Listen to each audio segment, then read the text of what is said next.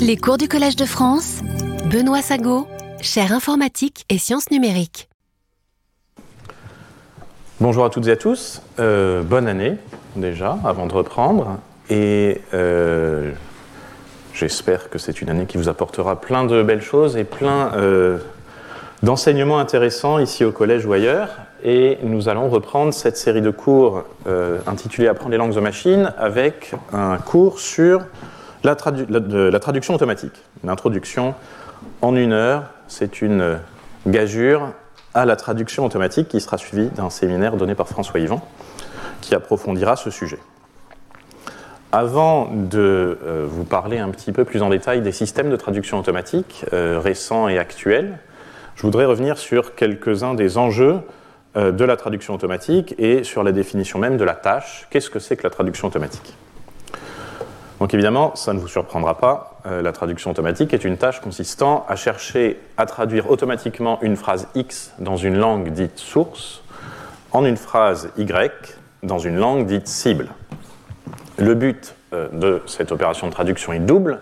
D'une part, de produire une phrase qui soit correcte dans la langue cible, et d'autre part, de, produire une phrase dans la langue cible qui préserve aussi bien que possible le contenu informationnel de la phrase d'origine. Alors, ça a l'air très simple, et l'exemple qui est en bas de la slide, Yakujeme chez vous, qui est une phrase en slovaque qui veut dire merci pour votre visite, euh, illustre le cas le plus simple, où il n'y a pas vraiment de problématique particulière sur ce que veut dire le contenu informationnel euh, à transmettre. Mais en réalité, cette définition qui a l'air simple ne l'est pas tant que cela. Il y a un certain nombre de compromis que l'on doit en permanence trouver, que l'on soit un système automatique euh, ou que l'on soit un traducteur humain. Compromis, par exemple, entre une traduction plus littérale, plus fidèle à la façon dont la phrase source a exprimé son contenu, et puis une traduction peut-être plus naturelle dans la langue cible, mais qui nécessite une adaptation, voire une réorganisation des idées. Il y a les questions du besoin ou non de préserver le style, voire de préserver des erreurs. S'il y a des erreurs dans, euh, dans la phrase source, est-ce que vous voulez les reproduire et qu'est-ce que ça veut dire de les reproduire dans la phrase cible? Euh, alors, une erreur, si c'est une faute d'orthographe, peut-être non, mais si vous voulez traduire un tweet, par exemple, où il y a des abréviations, des tournures un petit peu inhabituelles, est-ce qu'un euh, tweet se traduit par une phrase euh, parfaite dans la langue cible? Pas nécessairement. Cette tâche vient avec un certain nombre de difficultés. Premier type de difficulté, la diversité des langues. Donc, on l'a vu au premier cours, les langues ont des propriétés extrêmement différentes les unes des autres à tous les niveaux. Et il est clair que quand deux langues fonctionnent de manière extrêmement différente, traduire de l'une vers l'autre est plus compliqué que lorsque l'on veut traduire d'une langue euh, euh, donnée à une langue très proche. Et donc j'ai illustré ça ici par euh, une phrase qui ne contient qu'un seul mot dans un dialecte d'inuctitude, qui se traduit en français par une phrase à plein de mots, et qui se traduit en latin par une phrase avec seulement trois mots, mais dans un ordre totalement différent. Deuxième grande catégorie de difficultés pour la traduction automatique, les ambiguïtés inhérentes à la langue source. Euh, on l'a vu là aussi au premier cours. Euh, il peut s'agir entre autres euh, d'ambiguïté lexicale. Si vous voulez traduire l'anglais glasses en français sans autre contexte, vous avez au moins deux choix possibles. Il peut s'agir d'ambiguïté syntaxique. si vous voulez traduire la phrase The Viking killed the pirate with a sword en français, eh bien, vous pourriez vous demander si with a sword se rattache à pirate ou si c'est euh, à killed qu'il se rattache. Voilà. Euh, sauf qu'en français, on a de la chance, on peut préserver cette ambiguïté, mais ce ne serait pas le cas évidemment dans toutes les langues. La variation linguistique à l'intérieur d'une même langue est une autre difficulté pour la traduction automatique. Euh, vous voyez ici un exemple de phrase qui est dans un style très Parlement européen, et c'est d'ailleurs de, là que cette phrase vient, et vous voyez bien que traduire une phrase comme celle-ci n'est pas la même chose que traduire un tweet comme celui-là. C'est un exemple que j'ai déjà eu l'occasion de montrer.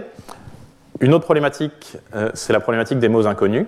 Donc évidemment, quand vous entraînez des systèmes euh, de traduction automatique euh, par des, méthodes d'apprentissage supervisées, eh bien, les mots inconnus, si vous n'y prenez pas garde, et même si vous y prenez garde, sont des problèmes voilà, en soi. Comment est-ce qu'un système peut savoir comment traduire un mot qu'il n'a jamais vu pendant son apprentissage? Et enfin, et nous y reviendrons, il y a un certain nombre de problématiques qui sont étudiées euh, sous le terme parapluie de, scénario peu doté et qui couvrent euh, notamment, mais pas uniquement, euh, les langues peu dotées. Donc vous voyez ici, si vous voulez développer un système de traduction automatique qui traduit du gaélique écossais vers le français, ou d'ailleurs dans l'autre sens, vous allez vous retrouver face à un problème qui est que vous avez très peu de données de gaélique écossais et notamment très peu de données euh, pour lesquelles vous avez une traduction humaine en français. Mais au-delà des langues dites peu dotées, il y a aussi les problématiques liées au domaine peu doté, au genre peu doté. Euh, encore une fois, si vous voulez faire un traducteur automatique qui traduit des tweets, eh bien, euh, vous allez être face au problème qu'il y a peu de données de tweets traduits manuellement par des humains sur lesquels vous pourrez apprendre vos systèmes. Un deuxième niveau de difficulté, c'est que certaines de ces difficultés et d'autres apparaissent dès lors que vous vous rendez compte que la traduction, en réalité, euh, en tout cas quand c'est des humains qui la font, euh, elle ne se fait pas euh, au niveau de la phrase de façon complètement indépendante du contexte et notamment des phrases environnantes. et ça conduit à un certain nombre de problèmes. Les ambiguïtés lexicales et syntaxiques peuvent être par exemple résolues par le contexte. Si vous avez la phrase en anglais He saw her duck, qui veut dire à la fois il a vu son canard et il l'a vu baisser la tête, Évidemment, si la phrase suivante c'est It went quack, euh, eh bien, il n'y a plus qu'une des deux traductions qui est possible pour la première phrase. Mais ça nécessite de savoir prendre en compte ce contexte. Là aussi, quand on va au-delà de la phrase, on a des questions liées euh, aux éléments anaphoriques. J'illustre euh, ces, questions par l'exemple The owl was sleeping, it was tired. Vous voyez qu'ici, le pronom it de la deuxième phrase se réfère au nom euh, owl de la première. Et par conséquent, selon que vous allez traduire owl par hibou dans la première phrase ou par chouette, il faudra dans la deuxième phrase que vous adaptiez le pronom à ce que vous avez fait dans la première. Autre problématique pour la traduction au-delà du niveau de la phrase, la notion de cohésion lexicale. Si vous avez à traduire la séquence de deux phrases en anglais, he felt silly, he looked silly too, eh bien, il faut absolument, euh, sous peine de perdre la cohésion euh, entre les deux phrases, que euh, dans la traduction de la première et de la deuxième phrase, le mot silly soit traduit par le même mot. Et ça ne marchera pas si vous remplacez dans l'un des deux cas par un autre synonyme. Vous avez toute la problématique des marques de politesse. Il y a certaines langues qui n'ont pas ou quasiment pas de marques de politesse, comme par exemple l'anglais dans leur, syntaxe et leur lexique. Il y en a d'autres comme le français qui en ont, d'autres qui en ont d'ailleurs encore plus, comme le japonais. Euh, si vous voulez traduire euh, Where are you going? Alors d'une part, il y a l'ambiguïté lexicale de savoir si c'est un you pluriel ou singulier. Mais si par miracle vous savez que c'est un you singulier, vous avez quand même deux choix entre où allez-vous et où vas-tu selon le niveau de politesse que vous voulez y mettre. Et cette information n'est pas présente hors contexte euh, dans la phrase à traduire. Autre exemple de contexte, cette fois-ci qui n'est plus un contexte linguistique, euh, c'est plus les phrases environnantes qui vont vous aider, ou en tout cas pas toujours. Si vous voulez traduire I am lively, eh bien, vous devez savoir qui s'exprime par cette phrase, et en particulier, vous devez savoir quel est son genre pour savoir comment accorder euh, votre traduction de l'adjectif lively. Donc voilà un certain nombre des enjeux que l'on rencontre en traduction en général et en traduction automatique en particulier. Et euh, toutes ces difficultés euh, rendent évidemment compliquée la construction de systèmes de traduction automatique et rendent donc euh, nécessaire encore plus fortement le besoin d'être capable d'évaluer la qualité d'un système de traduction automatique, la qualité des traductions qu'il produit. Et pour évaluer un système de traduction automatique, il y a en gros deux grandes catégories d'approches qui sont envisageables et qui sont utilisées. Première grande famille d'approches, l'évaluation humaine, donc l'évaluation par des humains de la qualité des traductions produites par un système. Le défaut général à toutes ces approches, euh, outre le fait qu'elles soient coûteuses en temps et donc souvent en argent, c'est qu'elles ne sont pas très reproductibles. Euh, deux annotateurs différents, deux humains différents peuvent juger différemment de la qualité d'une traduction, et même un même annotateur humain, d'un moment à l'autre de la journée ou d'un jour à l'autre, pourra avoir des jugements en pratique pas toujours identiques euh, sur la qualité d'une traduction. Euh, il n'en reste pas moins que ce sont des, approches d'évaluation qui sont relativement fiables, en tout cas comparées à celles que nous verrons juste après. deux grandes catégories d'évaluation humaine. Il y a l'évaluation par notation ou par ordonnancement. Euh, donc en gros, vous demandez à un annotateur humain est-ce que cette comment est-ce que vous noteriez cette traduction par un score entre 0 et 5, par exemple? C'est la notation, et l'ordonnancement, c'est étant donné cinq traductions différentes de la même phrase, laquelle est la meilleure, laquelle est la moins bonne, comment on classerait ces traductions de la meilleure à la moins bonne? Et puis il y a l'évaluation dans des scénarios de ce qu'on appelle de post-édition, c'est-à-dire que euh, vous donnez une traduction automatique à un, traducteur humain ou à un annotateur humain, et euh, vous lui demandez de transformer cette traduction automatique à la main en une bonne traduction. Et vous regardez quelles modifications il a apportées au résultat de la traduction automatique, combien de temps ça lui a pris, combien de modifications il a faites, etc. etc. Donc évidemment, toutes ces approches sont coûteuses et nécessitent l'intervention d'humains. Elles ne sont pas utilisables automatiquement pendant le développement de, systèmes de traduction et on a donc besoin de systèmes d'évaluation automatique. le problème général des, approches d'évaluation automatique de la qualité des traductions, c'est qu'elles sont en général peu robustes face à la notion de reformulation.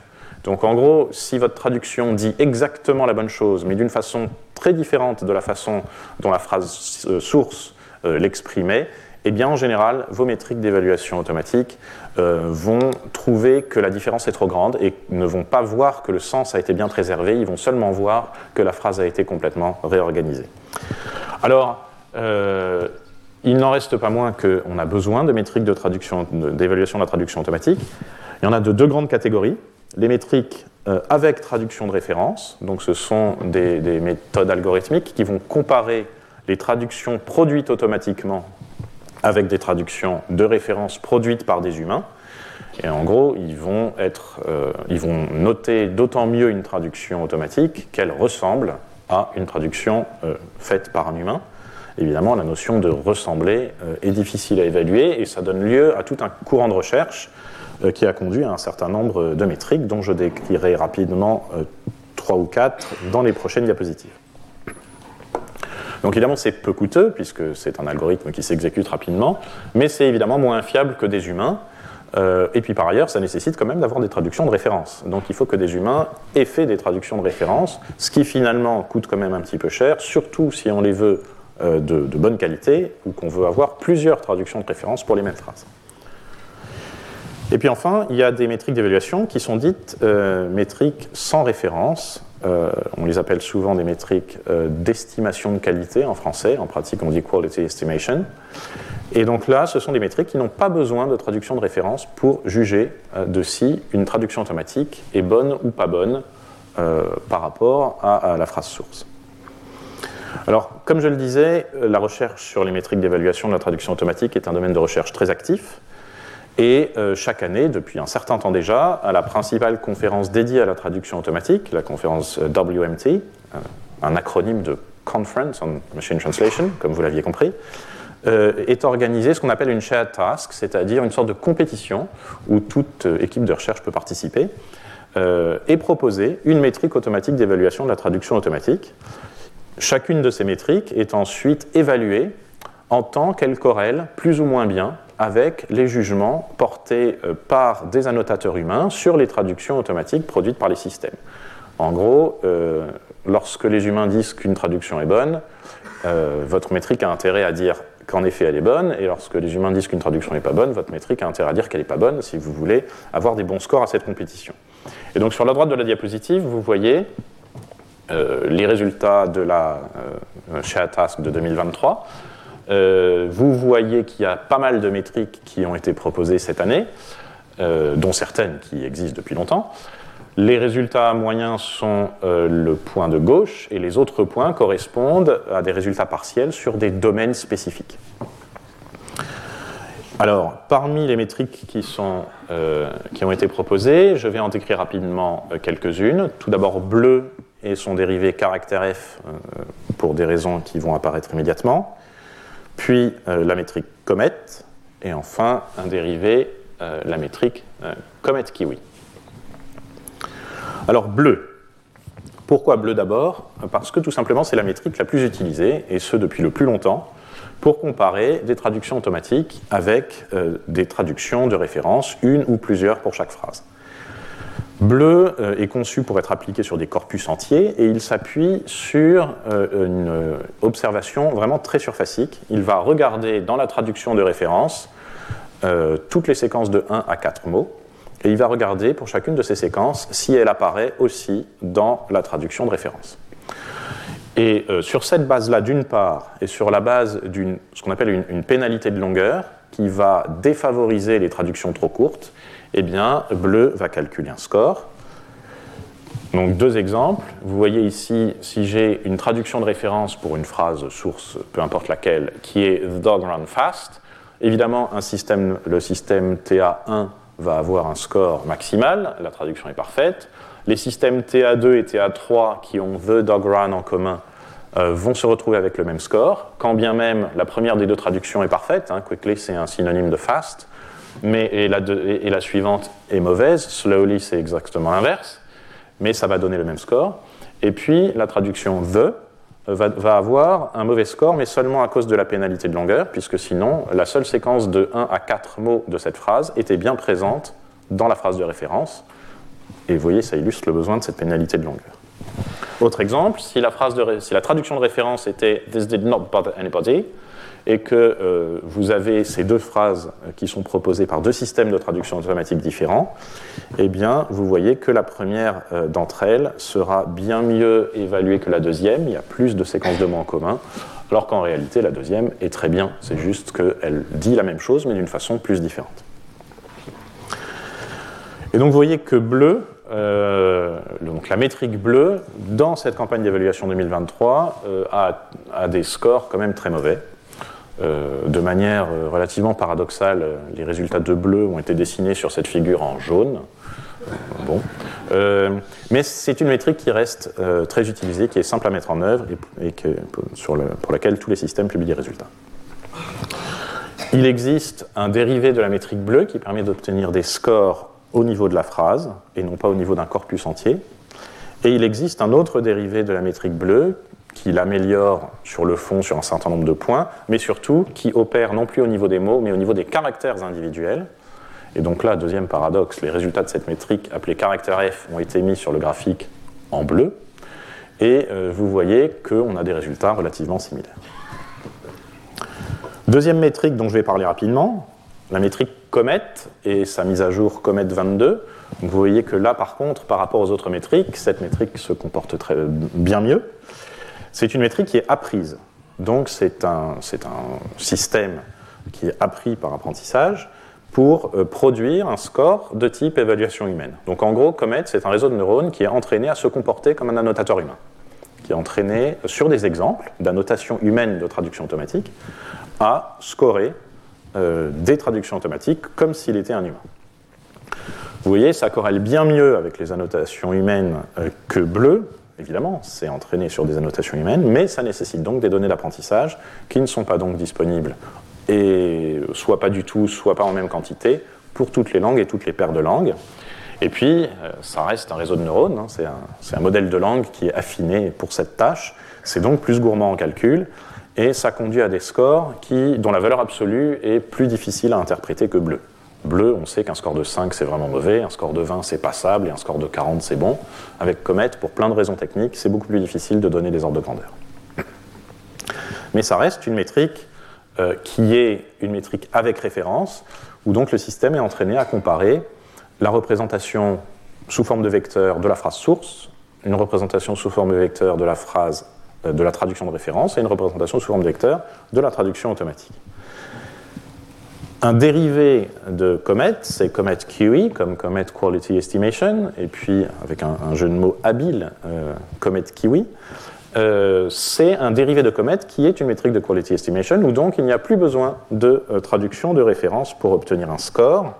Là aussi, le système est néanmoins appris à produire un score tel qu'en produirait un humain.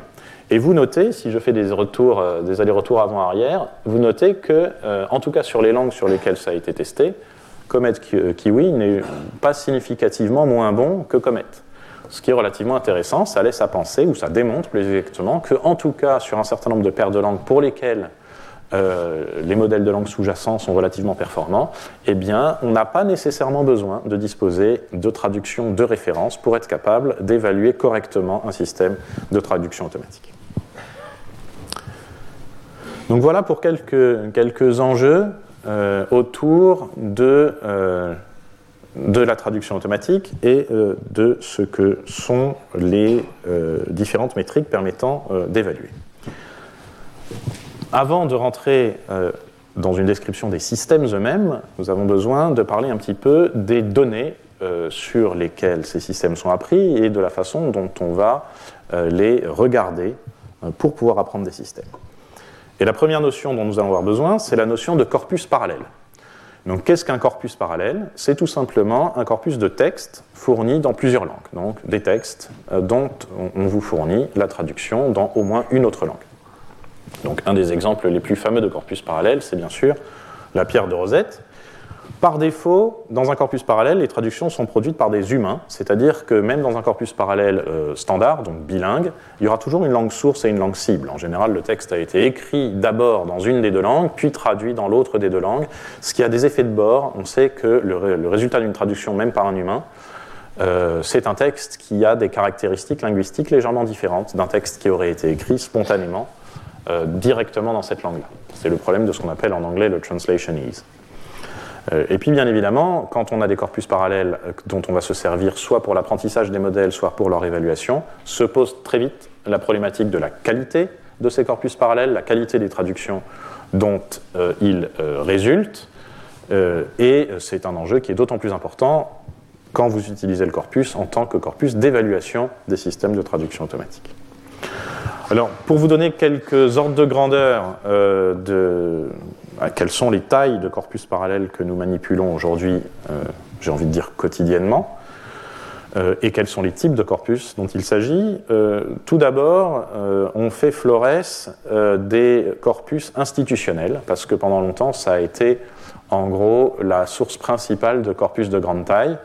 Euh, les corpus produits par euh, les institutions européennes, par des institutions internationales, et dans certains cas par certains pays fortement bilingues, comme le Canada. Euh, donc un ordre de grandeur, le corpus Europarl, très utilisé, issu du Parlement européen, 1 à 90 millions de mots selon la paire de langues, 22 langues concernées, 800 millions de mots au total. un autre corpus, multi-UN. Euh, plus gros, mais moins de langues. Deuxième grande catégorie de corpus qu'on utilise beaucoup, les corpus de sous-titres. Donc vous savez peut-être qu'il existe des sites où vous pouvez télécharger des sous-titres pour des séries télé ou pour des films. Et ces sous-titres sont en général faits collaborativement et itérativement par en gros des bénévoles qui produisent des traductions en grande quantité. Euh, donc ça a été rassemblé dans un corpus appelé Open Subtitles, qui, euh, dans la version dont j'ai pris des statistiques, couvre près de 2000 paires de langues et euh, contient au total 22 milliards de mots.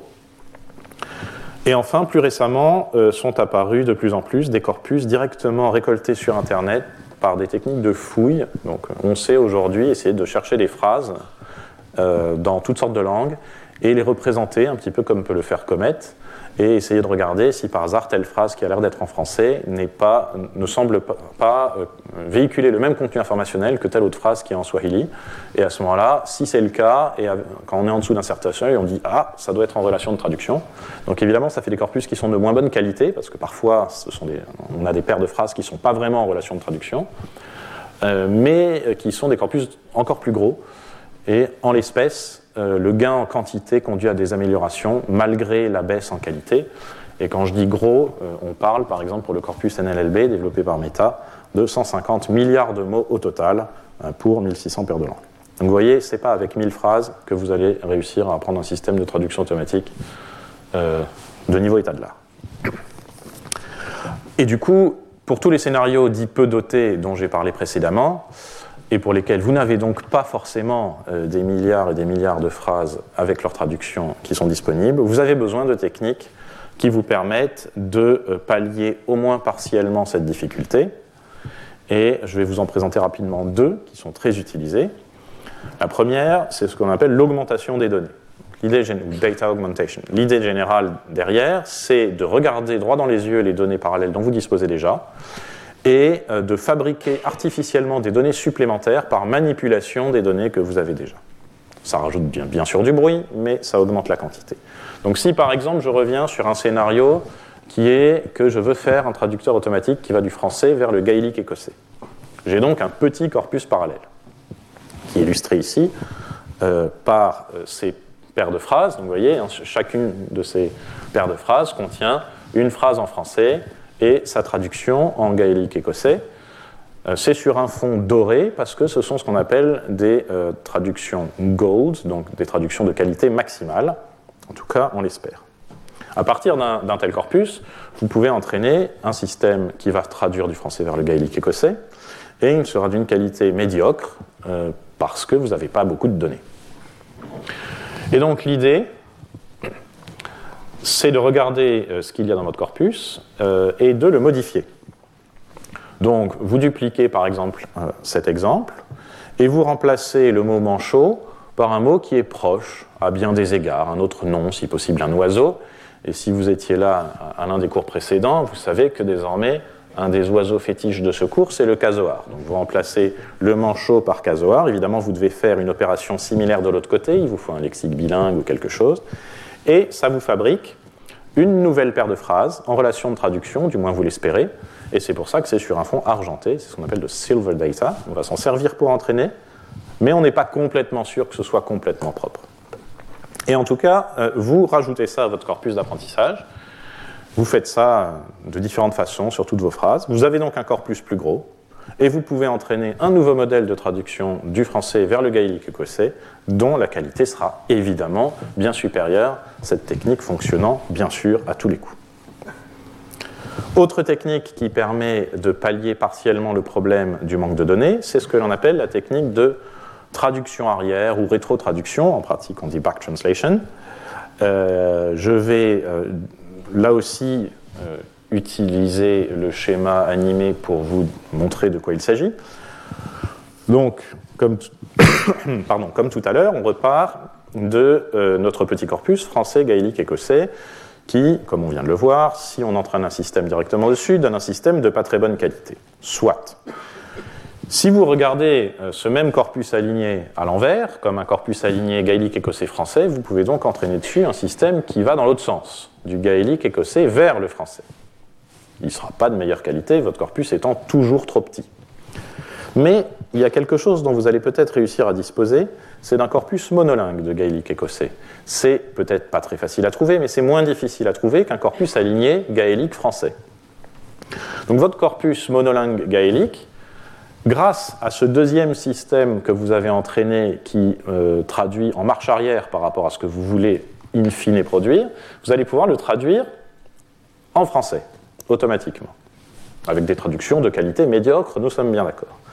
Il n'en reste pas moins que vous avez ainsi produit un corpus euh, parallèle supplémentaire. Si vous le regardez dans le sens français gaélique et que vous le concaténez avec les données dont vous disposez dès le départ, vous obtenez une quantité de données bien plus grande, vous permettant d'entraîner un nouveau système qui va dans le sens que vous voulez du français vers le gaélique, et dont la qualité sera donc supérieure parce que vous avez plus de données. Et en plus, vous observez quelque chose dans les données supplémentaires qu'on a rajoutées, c'est que la phrase gaélique, elle est bonne, elle, est dorée. C'était une phrase qui existait vraiment dans un corpus de gaélique. Donc le système a appris à produire des phrases de gaélique euh, correcte à partir de phrases en français qui n'étaient peut-être pas parfaites, peut-être pas exactement des bonnes traductions, mais en tout cas, il a appris, il a vu plus de vraies phrases gaéliques pendant son apprentissage, et ça, ça l'aide.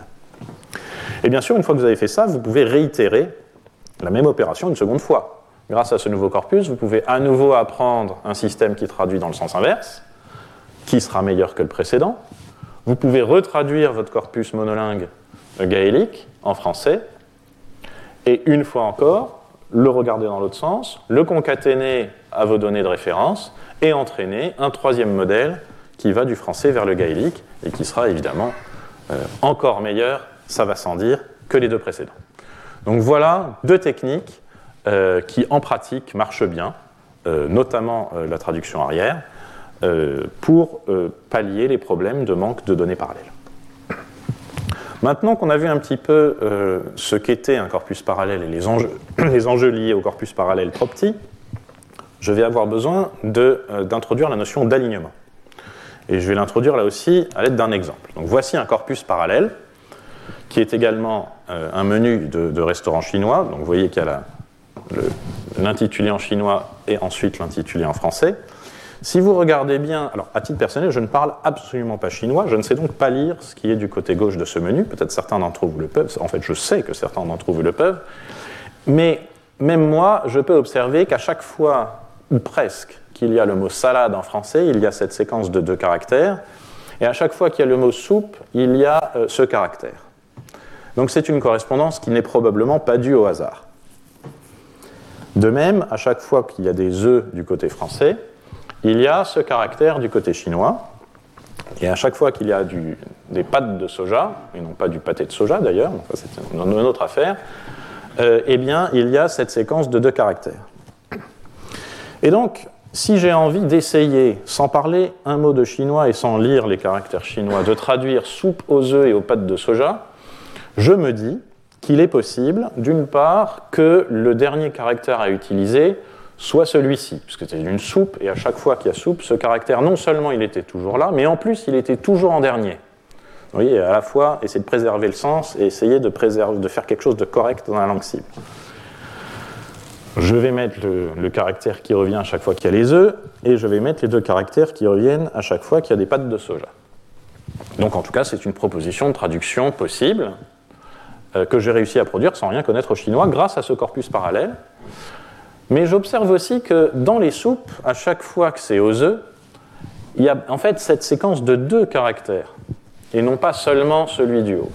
Donc je peux éventuellement euh, remplacer ce caractère unique par cette séquence de deux caractères. Alors en pratique, je crois que ça veut dire des œufs préparés d'une certaine façon, par rapport, contrairement à la manière dont on a préparé l'œuf dans la salade.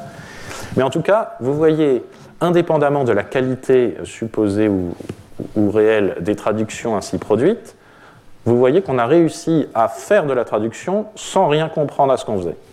Et comment on a réussi à faire ça C'est parce qu'on a identifié des correspondances entre des mots ou séquences de mots de la langue de gauche et des mots ou séquences de mots de la langue de droite. Et ces correspondances sont ce qu'on appelle des alignements. Donc, pour revenir sur un plan un tout petit peu euh, plus théorique, un corpus parallèle, typiquement, il est aligné au niveau de la phrase. En tout cas, on se donne les moyens de l'aligner au niveau de la phrase. Donc, on sait que telle phrase dans la, langue source correspond à telle phrase dans la langue cible, mais de nombreux systèmes de traduction automatique s'appuient sur un alignement au niveau des mots, comme celui qu'on vient d'illustrer entre le chinois et le français, et ils s'appuient dessus soit de façon explicite, et donc on doit les inférer à partir des corpus parallèles, à partir des phrases alignées au niveau de la phrase, par des algorithmes souvent relativement simples. Ici, par exemple, vous avez maison deux fois sur trois, et à chaque fois qu'il y a maison, il y a house. Donc vous pouvez, par un algorithme de type EM ou ce que vous voulez, renforcer progressivement euh, les correspondances pardon, statistiquement euh, voilà, apparentes et extraire comme ça des alignements euh, au niveau du mot de façon automatique.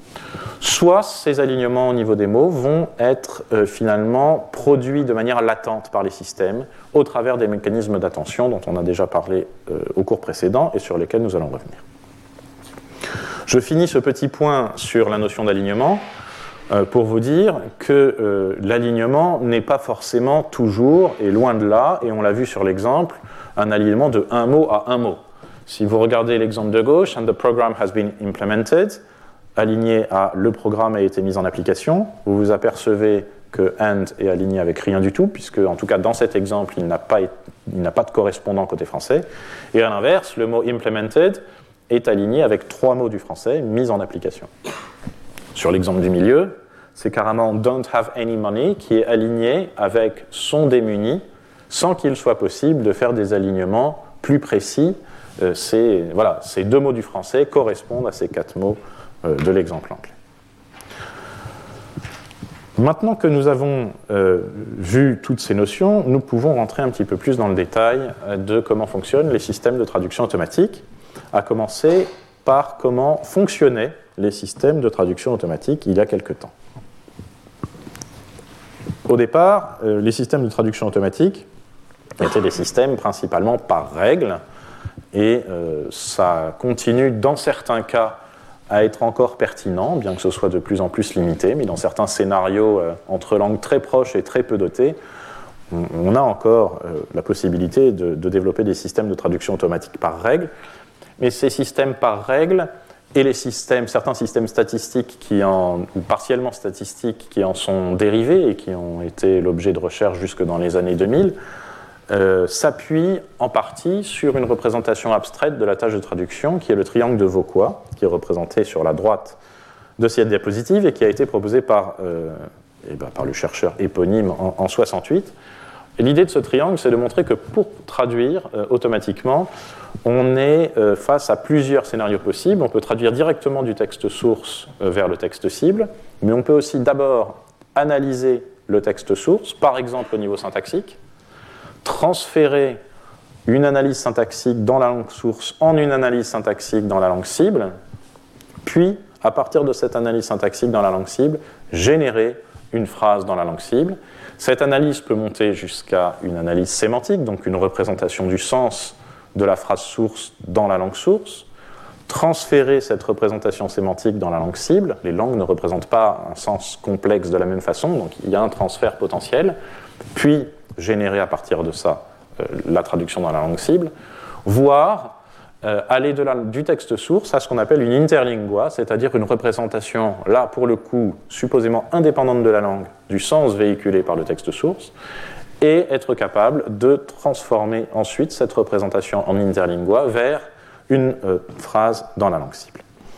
En pratique, les systèmes par règle et les systèmes, certains systèmes statistiques euh, utilisaient une approche par transfert, donc faisaient une certaine quantité d'analyse transférée puis générée, là où les systèmes actuels, qui sont neuronaux, sont ce que l'on appelle en anglais end-to-end, c'est-à-dire qu'ils vont directement du texte source au texte cible.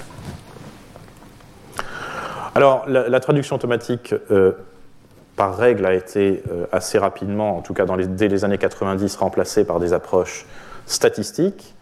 Euh, l'idée de base, c'est que plutôt que de chercher quelle est la traduction Y qui est la plus probable étant donné une phrase source X, on va, en appliquant le théorème de Bayes, chercher la phrase euh, Y dans la langue cible qui est telle qu'elle maximise la probabilité de la phrase source sachant la traduction Y, multiplié par la probabilité de cette traduction. Donc on décompose la probabilité P de Y sachant X en deux. D'une part, une probabilité de X sachant Y qui va être modélisée par ce qu'on appelle le modèle de traduction, qui modélise comment mots et séquences de mots doivent être traduits pour préserver le sens de la phrase, et que l'on va apprendre à partir de corpus parallèles. Et puis une probabilité P de Y, qui est la probabilité qu'Y soit une bonne phrase dans la langue cible, et qui va être euh, est estimé par un modèle de langue, c'est de là que vient la notion de modèle de langue, comme, comme vous vous en souvenez, et qui, euh, lui, pour le coup, peut être appris à partir de corpus monolingues. En réalité, ce qui se passe, c'est que les corpus parallèles dont on va se servir, on va les aligner automatiquement au niveau des mots, euh, c'est ce que nous venons de discuter, et cet alignement automatique va permettre de réécrire la probabilité de x sachant y en une probabilité de la phrase source et d'un alignement sachant y, euh, ce qui, pour un certain nombre de raisons, euh, permet de résoudre le problème de manière plus, simple. Et en particulier, on se retrouve donc avec la tâche de devoir déterminer quelle est la bonne manière de découper euh, la phrase source en séquences pour lesquelles les alignements que l'on a appris sur corpus nous permettent d'avoir des traductions possibles. Par exemple, ici, euh, il est manifestement supposé que una bofetada est connue du système comme étant alignée dans un certain nombre suffisant d'exemples avec la traduction euh, slap. Et donc ensuite, la traduction automatique statistique dite phrase-based, donc par segment, consiste, pour le dire de manière très simplifiée, en la recherche de tous les découpages possibles de la phrase source en segments pour lesquels, dans ce que l'on appelle une phrase table, nous avons une ou plusieurs traductions possibles. Ces euh, correspondances entre segments sont probabilisées pendant l'apprentissage, et donc trouver la bonne traduction parmi tous les chemins possibles à l'intérieur de ces découpages, ça consiste à chercher une séquence, ici illustrée en vert, telle que la probabilité de la traduction de chaque segment euh, en son segment correspondant est élevée, et telle que euh, le modèle de langue lui-même va considérer que la séquence retenue est une séquence probable dans la langue cible. Donc on a toujours cet équilibre entre est-ce que les morceaux de phrases sont traduits correctement et est-ce que euh, la concaténation des traductions des segments de phrases forme une bonne phrase. C'est ça un petit peu l'intuition derrière euh, les systèmes de traduction automatique statistique, en tout cas dans leur dernière variété telle qu'on pouvait les avoir dans les années 2000 et début 2010 C'était l'état de l'art jusque vers 2015 en traduction automatique. Mais effectivement, depuis une petite dizaine d'années, ça a été remplacé dans la quasi-totalité des scénarios par la traduction automatique neuronale dont nous allons parler maintenant. Donc la traduction automatique neuronale, classiquement, comme j'ai pu le dire au dernier cours sur les modèles de langue, s'appuie sur une architecture séquence à séquence. Donc on abandonne la reformulation bayésienne de la tâche et on en revient à chercher la meilleure euh, phrase euh, dans la langue cible qui correspond euh, à une phrase donnée dans la langue source. en réalité, même les modèles purement génératifs aujourd'hui peuvent être utilisés pour faire de la traduction automatique. Si euh, vous donnez un, un, modèle génératif un prompt de type English, deux points, une certaine phrase en anglais, égale French, deux points, votre modèle génératif aura sûrement vu suffisamment d'exemples pour être capable de s'apercevoir que le mot suivant le plus probable et le suivant et le suivant de proche en proche, c'est probablement une traduction en français de la phrase qui est en anglais. Mais revenons euh, à l'architecture classique en traduction automatique, qui est celle de l'architecture séquence à séquence.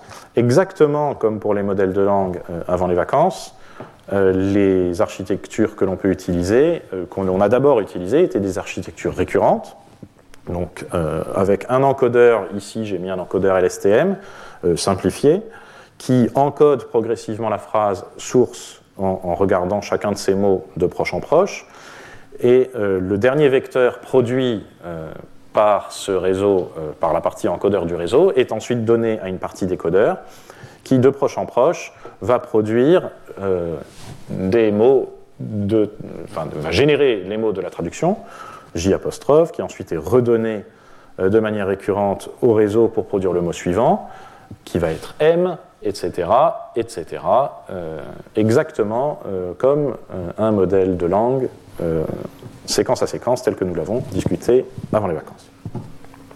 Je simplifie le schéma euh, encore un peu plus euh, pour des raisons simples, pour vous rappeler que ces réseaux récurrents, on a déjà vu ça pour les modèles de langue, peuvent être améliorés en remplaçant l'idée que le vecteur H3, c'est-à-dire H'0, représente l'ensemble de la phrase, y compris si elle est très très longue, etc., par un mécanisme d'attention qui, à chaque euh, étape, donc ici l'étape qui va résulter in fine en la production du mot M, euh, à chaque étape, eh bien, un mécanisme dédié va permettre au décodeur d'avoir accès à chacune des représentations produites successivement par l'encodeur avec une certaine pondération.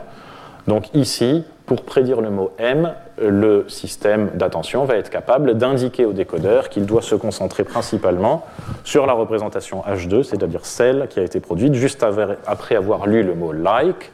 Euh, c'est ça qui l'aidera le plus à prédire correctement M. Et euh, vous notez que si je simplifie un petit peu mon schéma et que j'indique pour chaque étape du décodeur euh, quelles sont les étapes de l'encodeur sur lesquelles le mécanisme d'attention lui a dit de se concentrer, je me retrouve avec un schéma qui va être en gros celui-ci et qui ressemble extrêmement fortement à une notion d'alignement telle qu'on l'a définie il y a quelques minutes.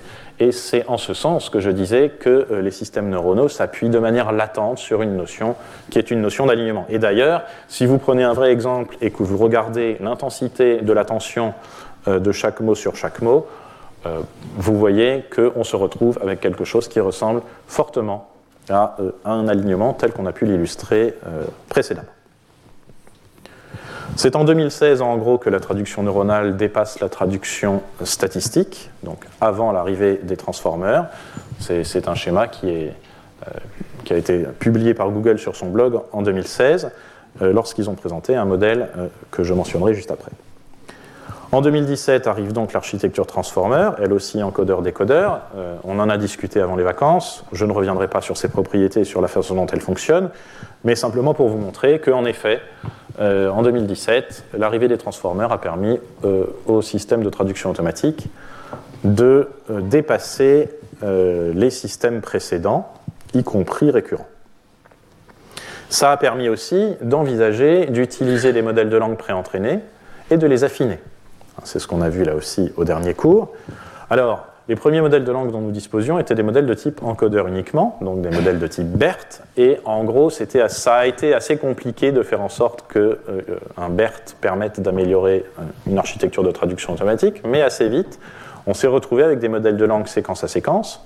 Nous avons mentionné au dernier cours BART euh, ou T5, et singulièrement euh, leur déclinaison multilingue MBART et MT5. Et si l'on dispose de tels euh, modèles de langue séquence à séquence, apprendre un système de traduction automatique revient finalement à affiner de tels modèles de langue séquence à séquence sur des données parallèles. Et en effet, ça, fonctionne bien.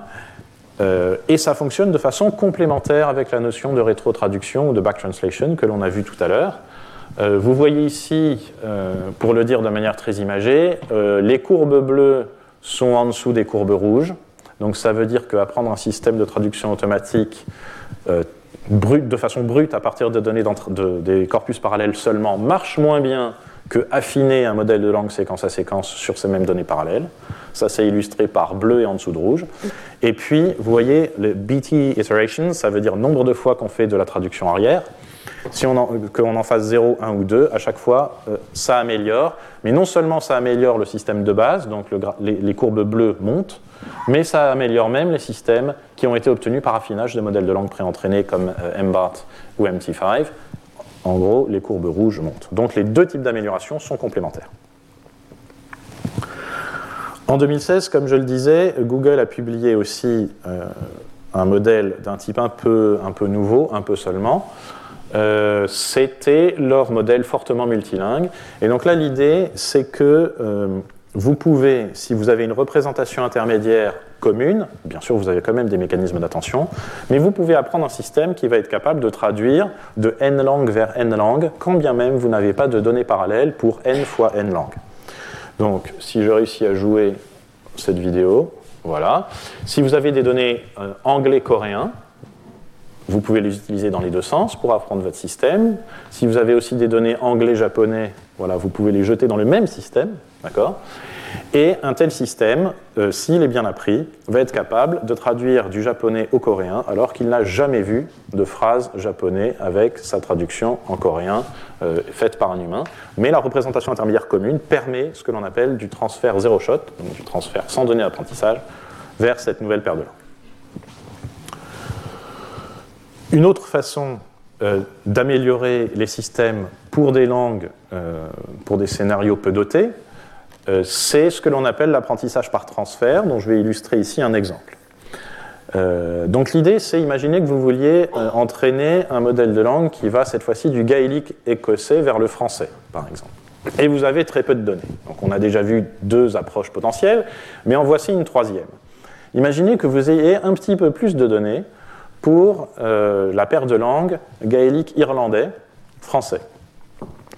Eh bien, vous pouvez d'abord entraîner un système de traduction automatique qui traduit de l'irlandais vers le français, puis lui rajouter des données écossais-français, c'est-à-dire que vous entraînez un système de traduction automatique écossais-français non pas à partir de rien, à partir d'un système initialisé aléatoirement, mais à partir d'un système qui est initialisé pour être capable de traduire de l'irlandais vers le français. Il se trouve que l'irlandais et le gaélique écossais sont des langues proches, et donc avoir vu, euh, avoir appris à traduire depuis une langue proche, ça aide beaucoup le système. C'est un petit peu comme pour nous, euh, un très bon traducteur euh, espagnol-français, humain, aura probablement moins de mal à traduire du catalan vers le français que quelqu'un qui n'aurait jamais appris l'espagnol. Mais en réalité, pour les modèles de langue, et là c'est moins le cas pour les humains, je peux vous le promettre, euh, même si vous le pré-entraînez, si vous faites un premier entraînement depuis une langue qui ne ressemble absolument pas, comme ici sur cet exemple, l'allemand, alors que votre but dans la vie c'était de faire un système de traduction qui prend du Gujarati en entrée, eh bien ça aide quand même. Et pour ne rien vous cacher, on ne sait pas très bien pourquoi. On, se, on pense que c'est parce qu'il y a certaines euh, généralité structurelle ou structurale de, comment euh, fonctionnent les langues et de comment s'organisent les, phrases et les informations qui réussissent à être euh, utilisables ou à être pertinentes. Mais en tout cas, ça fonctionne. et voilà. Alors, avec toutes ces techniques pour aider les scénarios difficiles et tous ces progrès dont je viens de vous parler, et puis, on a tous utilisé euh, Google Translate et d'autres systèmes pour faire de la traduction automatique. Est-ce que la traduction automatique est donc désormais un problème résolu? La réponse est non. Euh, et je vais vous en montrer quelques exemples. J'aurais pu, de manière un petit peu maladroite, reprendre des exemples que j'ai préparés il y a un an ou deux pour, pour des cours que j'ai pu faire ici ou là, mais j'ai choisi de, de, refaire tous mes exemples pendant les vacances euh, pour vous montrer que c'est vraiment l'état de là où on en est pour de vrai. Donc, bouchon sur le périphérique, blockage on device, voilà. J'ai même essayé GPT-4 hein, pour voir s'il s'en sortait mieux. Et euh, la réponse c'est c'est mieux, mais c'est bon, the ring road. J'aurais mis périphérique, c'est pas si mauvais. Des biais de genre, donc vous voyez, il y a des langues comme le malais euh, qui euh, n'indiquent pas forcément le genre du sujet. Donc vous voyez que euh, selon qu'on parle d'un ou une infirmier ou infirmière ou d'un ou une programmeur ou programmeuse, le système décide qu'il y a des choses plus probables que d'autres. C'est discutable. GPT-4 tombe dans le même panneau. Souvenez-vous du début du cours d'aujourd'hui où je vous ai montré des séquences de phrases où il y avait des interdépendances entre les phrases. I saw an owl, it was a tawny owl. J'ai vu un hibou, c'était une chouette hulotte. Ben non, il aurait fallu mettre chouette dans la première phrase. Là, pour le coup, euh, GPT-4 s'en sort mieux. C'est pas surprenant parce qu'on sait que GPT-4 fonctionne avec euh, une fenêtre bien plus large que celle d'une phrase. Un exemple euh, d'un article de la BBC dont le titre a été changé subséquemment parce qu'il était vraiment trop compliqué à lire même pour des humains. Euh, donc c'est le Tin Can Bear, c'est l'ours à la boîte de conserve, serves as litter warning, euh, sert d'indicateur du fait qu'il y a un problème avec les ordures. Euh, donc c'était un vrai titre, il a été changé depuis. Google Translate a euh, rien compris et pour s'en sortir, euh, s'est bien débarrassé de l'ours. Donc là, l'ours a parfaitement disparu. Ça fait une phrase euh, bizarre mais cohérente, mais l'ours a disparu. La, traduction que j'avais il y a un an, c'était encore pire. Voilà. L'ours avait déjà disparu, vous l'aurez noté, mais c'était quand même encore pire. Euh, GPT-4 euh, est créatif, d'accord? Donc il s'est inspiré de César, probablement. L'ours en boîte de conserve sert d'avertissement contre les déchets. Des difficultés. Euh, la variation linguistique, donc voilà un tweet en anglais, enfin en, oui, en anglais. Si vous donnez ça à Google Translate, vous vous apercevez de deux choses. La première, c'est qu'il vous suggère de corriger votre orthographe. Et il a en partie raison. Euh, gone do what the fuck I want, il propose de mettre I'm literally gonna. Donc ça, c'est pas mal.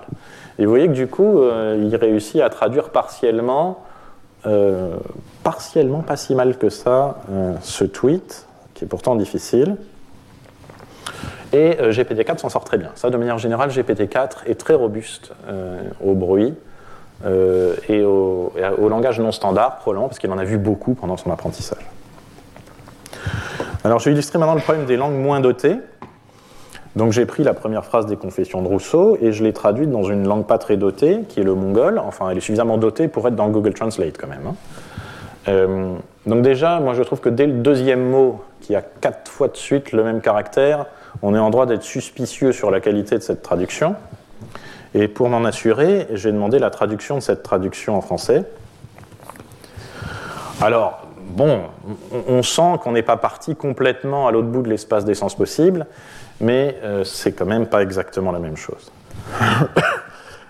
J'ai demandé à GPT-4 de faire la même chose, euh, double traduction, et euh, vous voyez que la traduction finale commence bien, mais il n'y a pas de concurrent en termes de performance. On se demande s'il n'a pas vu beaucoup de données financières et économiques et pas beaucoup de littérature pendant son apprentissage. Robustesse à la variation graphique, autre exemple. Donc ça, c'est un exemple qui m'a été fourni par une collègue. Imaginez que vous vouliez traduire bonjour, point d'exclamation, avec l'un des modèles de la série NLLB, donc un modèle très récent, mais pas le plus gros, publié par Meta, qui plus est dans une version distillée. Donc en gros, c'est l'état de l'art, mais un compromis entre qualité et euh, lourdeur de déploiement. Mais ça n'en reste pas moins un modèle euh, extrêmement récent.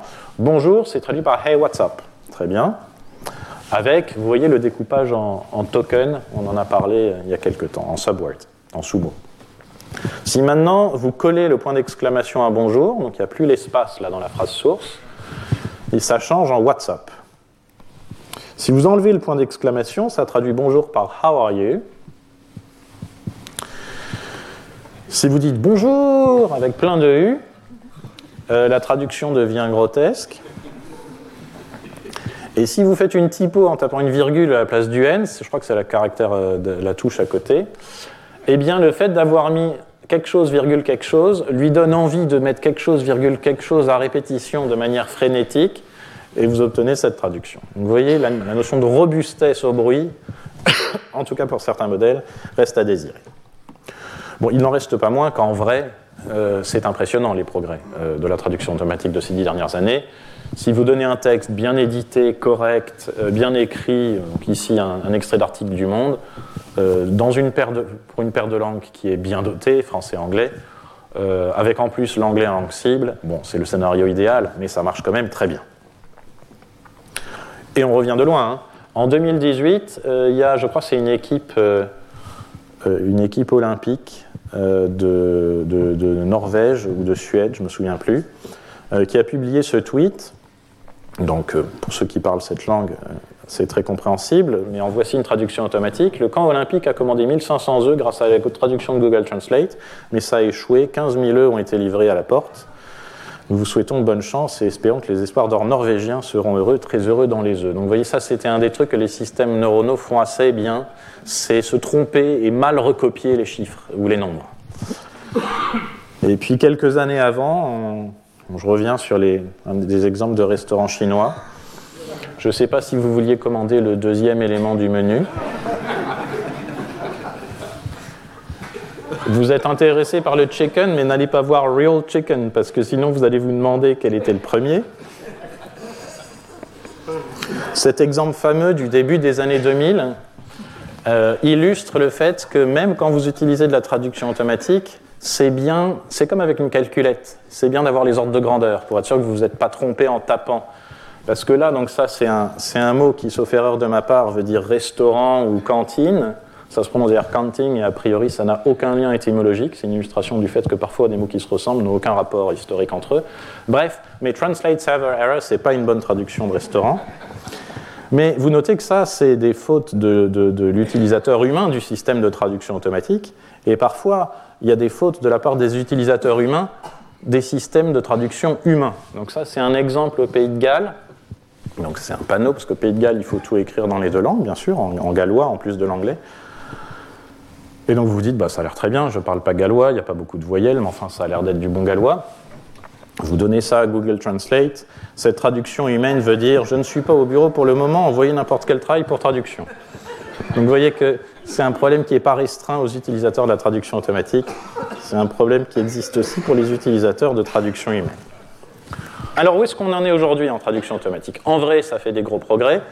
Ça, c'est une figure connue de, Philippe Kuhn, que j'ai refaite et que j'ai étendue à ma sauce pour les quelques dernières années. Oui, la réalité, c'est que la traduction automatique euh, marche de mieux en mieux, euh, que l'effet de mode, pour autant, exagère parfois l'intensité et l'ampleur de certains progrès, mais euh, malgré les exemples amusants que j'ai pu vous montrer et qui sont pour certains, comme je l'ai dit, pas récents, la traduction automatique est quand même un des, domaines euh, du traitement automatique des qui est le plus utile, le plus utilisé et qui a fait euh, le plus de progrès. Et voilà, je vous remercie et on a quelques minutes pour euh, quelques questions. Retrouvez tous les contenus du Collège de France sur www.colège-2-france.fr.